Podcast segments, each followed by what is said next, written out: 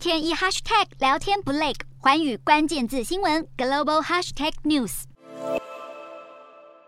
俄罗斯和乌克兰是世界两大粮仓，两国持续交战已经引发国际粮价高涨。一方面是由于西方对俄罗斯实行制裁，另一方面俄罗斯海军也封锁了亚速海和黑海，乌克兰原本出口粮食的港口。为了这个问题，乌克兰总统泽伦斯基在香格里拉对话上发表的视讯演说中，要求国际社会向俄罗斯施压，结束对黑海港口的海上封锁。其实乌克兰已经开辟两条新路线。借道波兰和罗马尼亚，让粮食从陆路出口。但是乌方自己也知道，这两条新路线都不算太理想。路透社指出，乌国使用的俄罗斯火车轨距规格特殊，和邻国波兰就不一样。火车运输要在边境换轨，费时费事；而到达罗马尼亚的新路线，则要先经过铁路，还要到运河更换接驳船，十分的不划算。乌克兰当局还表示，乌方控制区内的粮仓堆积的粮食高达三千万吨，如果粮食无法经由黑海出口，到时候高达两千万吨新收成的作物也没地方储藏，恐怕都只能烂在田里。镜头转回亚洲，野村控股的首席经济学家指出，